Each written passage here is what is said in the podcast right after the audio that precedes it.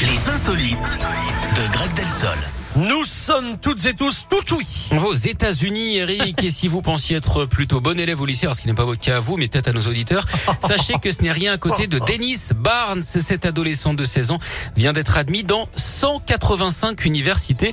Il s'est vu proposer 9 millions d'euros de bourse, hein, c'est un record. Et oui, Eric, une bourse comme ça, ça fait un sacré paquet. Ce brave Dennis a finalement choisi la très réputée université de Cornell près de New York. Il suivra un cursus dans l'informatique pour développer euh, des logiciels.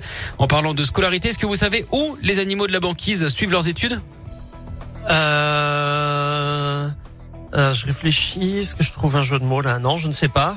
À la phoque. N'importe quoi. Merci beaucoup, Greg. C'est n'importe quoi, c'est tiré par les cheveux là. Bon, merci beaucoup. On se retrouve à 11h. À tout à l'heure. Greg. Comme promis, il y a Gaëtan Roussel qui arrive de week-end également, mais juste avant, hein, 10h.